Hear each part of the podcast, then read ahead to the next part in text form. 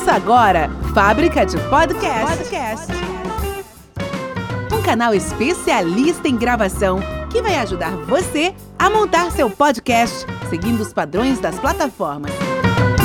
Bom dia, boa tarde, boa noite. Tá começando agora mais um episódio da Fábrica de Podcast.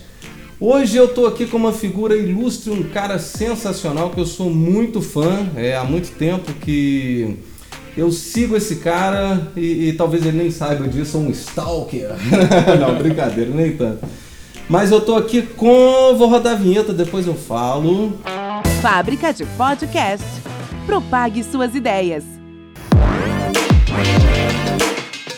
Pessoal, estou aqui hoje com o Sávio Fernati da banda Lex Luthor, da organização Lex Luthor, desse universo Lex Luthor. Tudo bem, Sávio? Cada vez melhor, prazer ter você aqui na minha casa. Bom demais. E hoje nós vamos bater um papo bem gostoso. Eu tenho um monte de coisa para te contar que você não sabe ainda, hein? Ah, eu quero saber, cara. Eu sou fofoqueiro. Quero saber. Agora, curiosamente, meu caro Sávio, é... primeiramente eu queria te falar que o pessoal acha que eu sou seu parente aqui em Divinópolis. Pelo cabelo não é, porque o cabelo é ruim, viu gente? O cabelo dele é bom. É, todo mundo me pergunta, é, você. Já me perguntaram até se eu era você, cara. Por incrível que pareça, né? Mas eu acho que você já teve o cabelo grande, né? No passado e tal. Eu também tive o cabelo um pouco maior, não tão grande. Mas é, acho que também a gente está no meio artístico, canta também e, e, atua com as pessoas, né? Então acho Sim. que isso é, leva isso para as pessoas. Acho que essa espiritualidade também fica muito ligada, as pessoas confundem. Mas eu sabe o seguinte, é, como que nasceu o nome? Porque, o porquê do nome Lex Luthor que eu acho muito bacana e muito intrigante. Olha, eu nasci em 93, quando eu fui demitido do Banco Real, certo? Eu fui demitido do Banco Real, mas eu já gostava de música, minha família toda é musical. E o meu irmão morava em Portugal na época, o Rodrigo, que é o meu irmão, uhum. meu irmão mais velho, e ele já tocava, né? Tocou com Amado Batista, tocou em bandas de baile também. E ele veio com essa proposta para mim, falou assim, sabe, vamos montar uma banda de eletrônico, que agora tá na moda, é Corona, é Cocan, é Information Society. Uhum. Pet Shop Boys, eu fiquei louco, né? Porque eu, eu ouvia isso, Sim, né? também, também. Aí vamos, vamos, vamos, vamos, vamos montar? Vamos. Cada, quem, é, juntou o dinheirinho de cada um ali, no final das contas, a gente tinha um desafio que era escolher o nome. Uhum. Aí escolhemos o um nome que se chamaria Hit, Hit the Balls. Hit the Balls? É. Ou seja, é uma expressão que em português não cairia, não uhum. ficaria legal. Né? Significaria, gente, bater os bagos, na verdade. Uhum. Só que eu não, não gostei do nome, mas eu dormia com aquele negócio assim, eu acordei com o nome Lex Luthor. Lex Luthor. acordei. Eu falei com ele assim, Rodrigo, vai ser uma Lex Luthor. Ele falou assim, beleza. Já tinha arte, já tinha tudo pronto, Sim. era tudo feito à mão. Aí anulou e começou Lex Luthor, que é o inimigo do o inimigo número um, número um do Superman. Do Superman. Isso, que era é. o inimigo o vilão mais inteligente pá, pá, da pá, época, né? né? Isso, Aquela né? trilha. Da Liga da Justiça, é. que é a confusão, quer sair do pântano. Uhum. Aí virou Lex Luthor. Até a gente explicar isso pro povo, eu já falei isso tantas vezes, até é hoje mesmo. tem gente que ainda não é. sabe. Ah, não, não, é que Lex Luthor é o arco-inimigo do, do Superman, isso eu sempre soube, mas assim, a ideia de ser Lex Luthor é que é muito interessante. Sim. E, e eu acho que a ideia de, se chamar Lex Luthor, até para a época, era algo muito inovador, muito, porque hoje não, hoje se pensaria no nome desse, mas em 93 pensar no nome Lex Luthor para uma banda era algo muito inovador. Porque usava-se nomes mais simples, né? Sim. Fator não sei que lá das quantas. É, mas é verdade. Eu lembro que na minha cidade tinha uma Pacto, eu cantei no Ramal 13. Eram nomes, assim, aleatórios, né? É, nomes normais. É, normais. Comuns. Comuns, né? Mas o Lex Luthor eh, surgiu com esse nome diferentão porque o estilo era diferentão. Sim. Era dance, ele era eletrônico, então combinava com um nome diferente. Uhum. Se fosse já uma banda baile como é hoje, Sim. talvez não, não, chamaria banda Lex Luthor. Talvez Sim. seria um nome mais. Mas mais o nome Lex Luthor é forte. É forte. Muito forte. Depois que ele pega, ele é forte. É. Bom, e começou com uma banda. Sim. Né? Como uma banda, com vários integrantes e tudo. E você sempre foi o dono da banda? No início nós éramos três sócios, uhum. nos primeiros seis meses. Sim. Nós vamos completar 27 anos, em janeiro agora. Depois dos seis meses, os sócios, é, nós, nós é, acabamos a sociedade e eu fui o que continuei.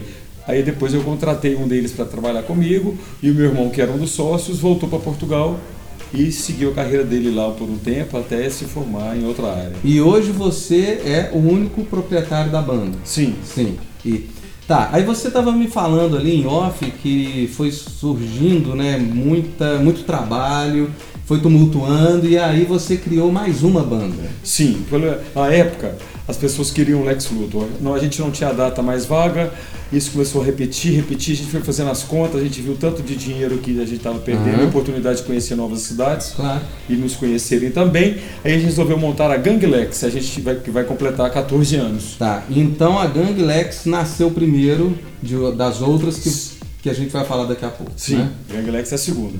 Tá, interessante. E aí então a banda Lex Luthor deixou de ser banda Lex Luthor e passou a ser uma organização Lex Luthor? Não. Não, continuou sendo banda. Continuou sendo banda, a gente só mudou o nome, agora a gente tirou o Luthor. A uhum. banda Lex Luthor se chama desde 2019 Banda Lex. Só banda Lex. Por, é, marca registrada? Marca registrada, porque é um, é um nome é, domínio público, né? Sim. E Lex Luthor não é domínio público. Ah, sim. É da DC Comics. Sim. Nós sim. fizemos um então, acordo. Então com o Lex vocês não tem problema? Não, nenhum. Ah, o DC, tá. a DC Comics entrou com uma ação contra a gente. Ah, é? Não sabia. E nós ficamos na, na justiça 15 anos. Uhum. Corria e tal.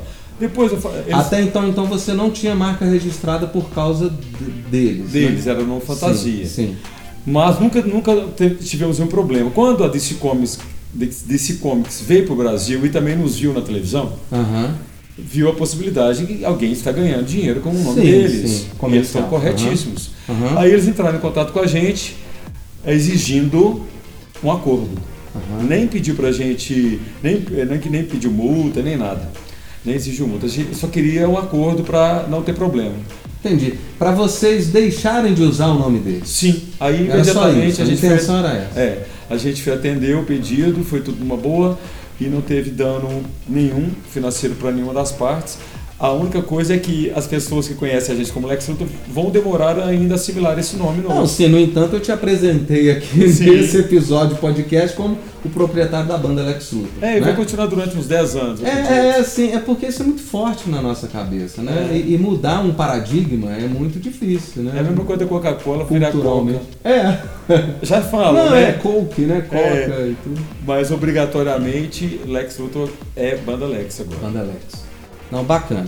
E quem nasceu depois da Gang Lex? A banda Mr. Lex. Mr. Lex. Sempre a gente coloca esse Lex para dar, assim, dar a conexão. Para dar referência com a, a, a, principal, né? Isso. Porque na verdade a banda Lex é a, é a mãe de todas. A mãe de né? todas. Que depois nós criamos a Lex Produções para incorporar ah, todos esses, produtos novos. Então existe aí um Lex Lutão por trás aí disso tudo, que a é Lex a Produções Zona e é a mãe zona de todo mundo que, que representa todas essas tá. bandas. E por que Gang? Por que Mister?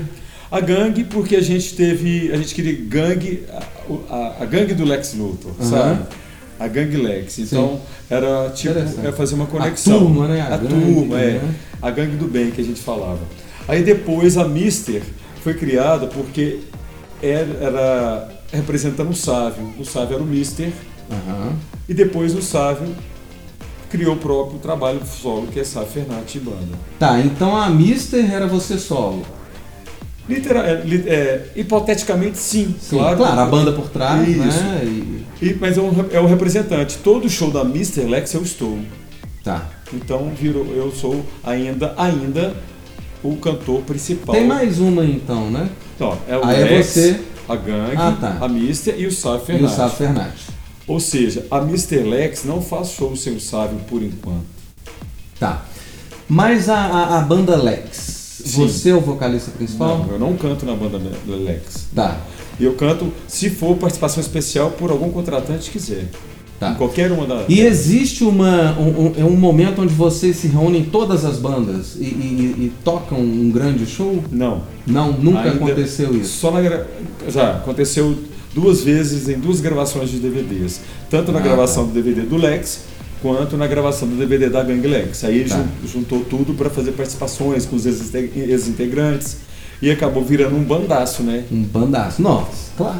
Tá tudo no YouTube registrado. É aí. todo, por exemplo, aí teve mais de um baixista, Sim. mais de um tecladista. Dois bateristas. que legal, cara. Então, Aí sincronizava tudo e fazia um trabalho Ou cada hora um tocava um pouco? Cada hora eu tocava um pouco e tinha vezes que juntava os Juntava. Um fazia o início da música, outro fazia o final, fazia junto. e- Solo base, guitarra Aham, base, e guitarra por aí vai. É isso. Entendi. Miscelânea toda. É, cara, eu sou seu fã, eu acho muito legal todo esse trabalho e eu sou fã mais da sua garra, da sua energia, porque no interior é muito difícil você ter um, um trabalho desse para fazer espetáculo.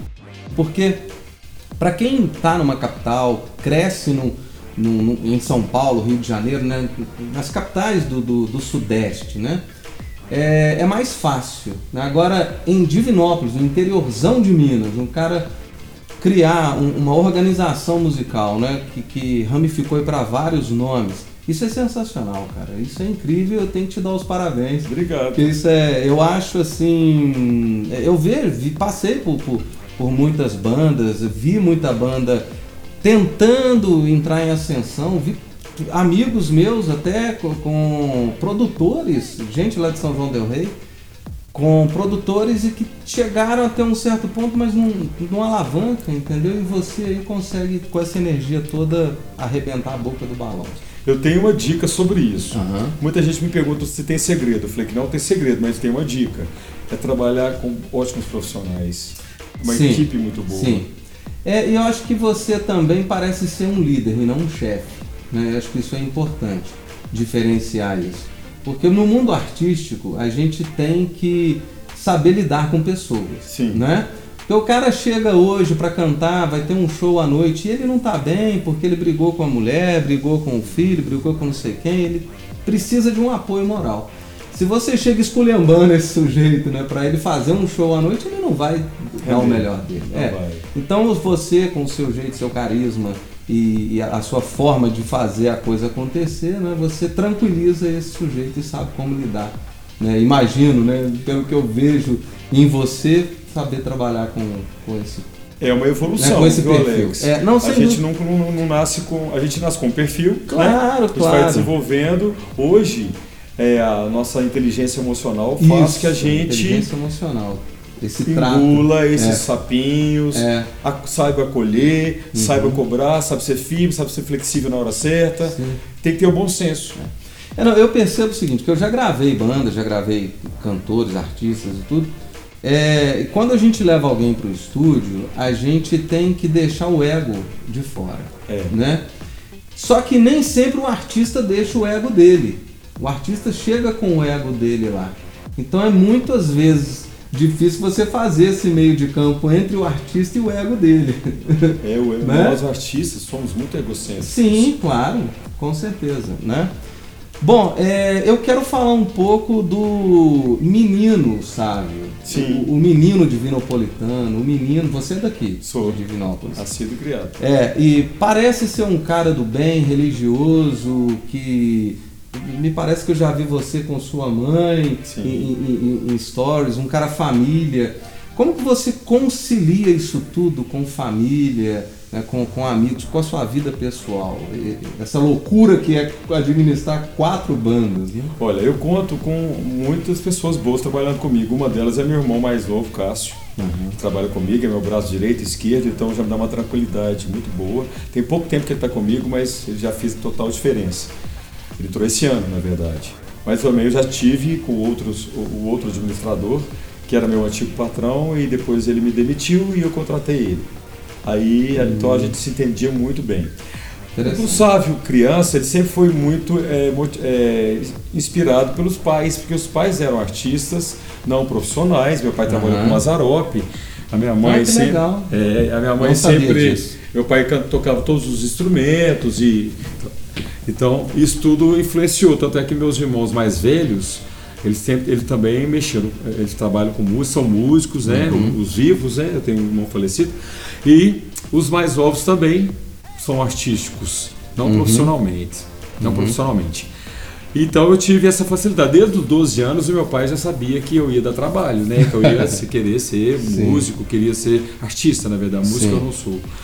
E como meu irmão já abriu as portas, foi mais fácil. Meu pai barganhou comigo, olha, você pode, aí já vou pular uma etapa. Aham. Meu pai barganhou comigo, olha, você pode ser artista, mas você tem que ter um curso superior.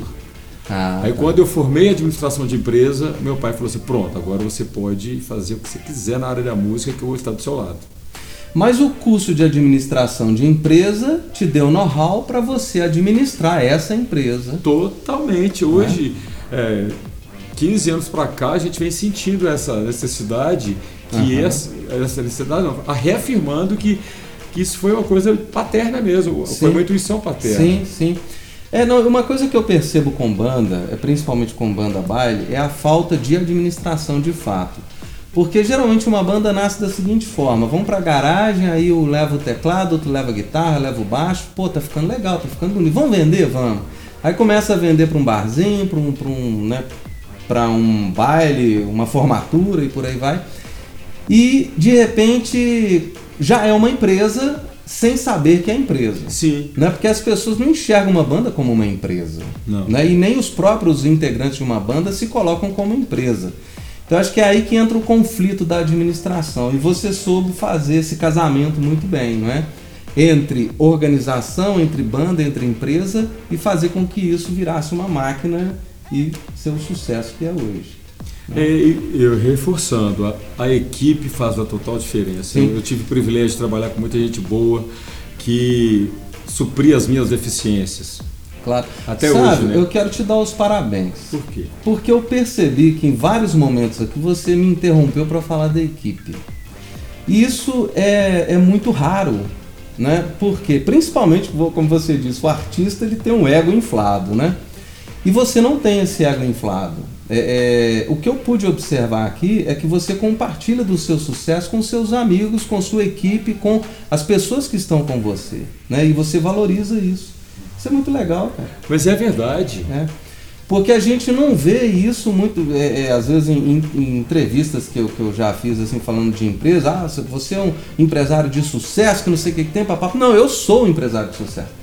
Mas você, o tempo todo, você está fazendo questão de inserir a sua equipe aí, inserir os profissionais que estão com você. E uma coisa bacana, Alex, que você quer ressaltar sobre a equipe, que eu tenho meu trabalho solo também e também faço participações nas outras bandas, né, da uhum. empresa.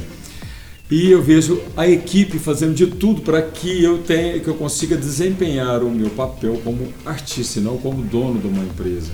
Durante Entendi. o show eu sou artista, uhum. não sou Sim, dono. claro, claro. Eu sou líder, claro, claro. Mas eu não sou o dono, eu sou um deles. Uhum. E isso me deixa muito confortável, porque o mesmo microfone que eu tenho, eles têm o mesmo, a mesma roupa que eu tenho, ele tem, eles Entendi. têm, a mesma, a mesma comida que eles comem, eu como. Isso é cultural. Uhum. E é muito bom é, saber que isso é natural, não é nada forçado. É, isso fica intimista, né? É, é, é dá, dá, gera uma, uma, intimidade com todo mundo, né? É, é e uma empatia. Empatia né? é um exemplo. Exemplo. E, e, e, e como nós somos egocêntricos, esse, esse, esse ego diminui um pouco, diminui. porque está todo mundo ali igual.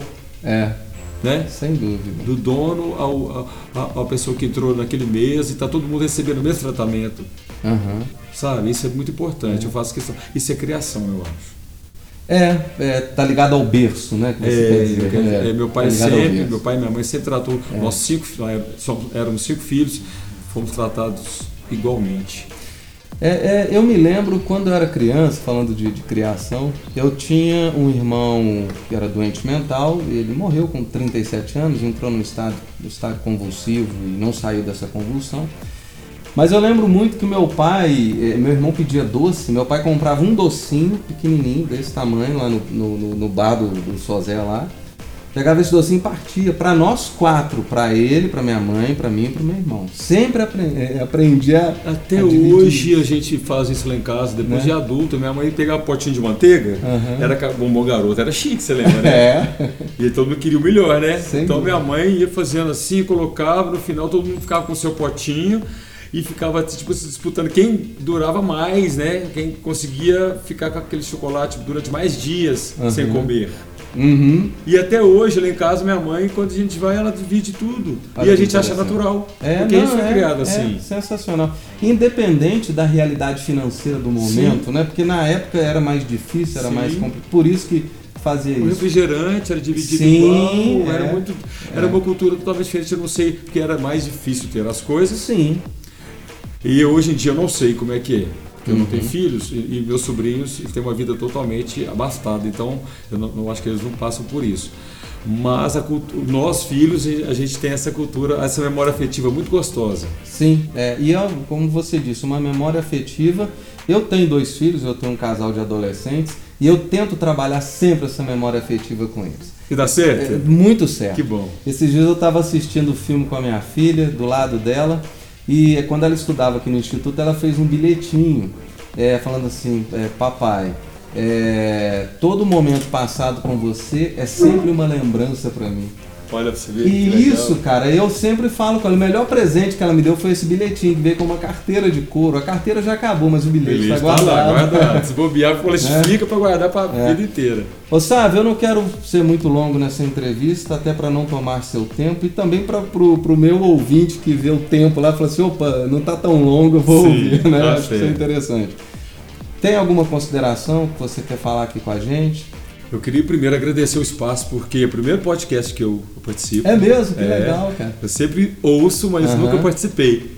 Ótimo. E eu queria que você falasse, até porque eu estou gravando aqui também, ó. Sim. Para onde que as pessoas vão poder assistir, ouvir, Ouvir. o podcast. Tá. Bom, esse podcast vai ser transmitido a partir. Amanhã à tarde eu já devo colocar ele no ar, na, na terça-feira, dia 10, né? É, Apple Podcast, Spotify, Deezer, Google Podcast, qualquer plataforma de podcast. Se você escrever lá Fábrica de Podcast, você vai encontrar a gente, tá? Então, amanhã à tarde, Fábrica de Podcast. E você pode acessar também a fabricadepodcast.com.br para você criar o seu podcast. tá?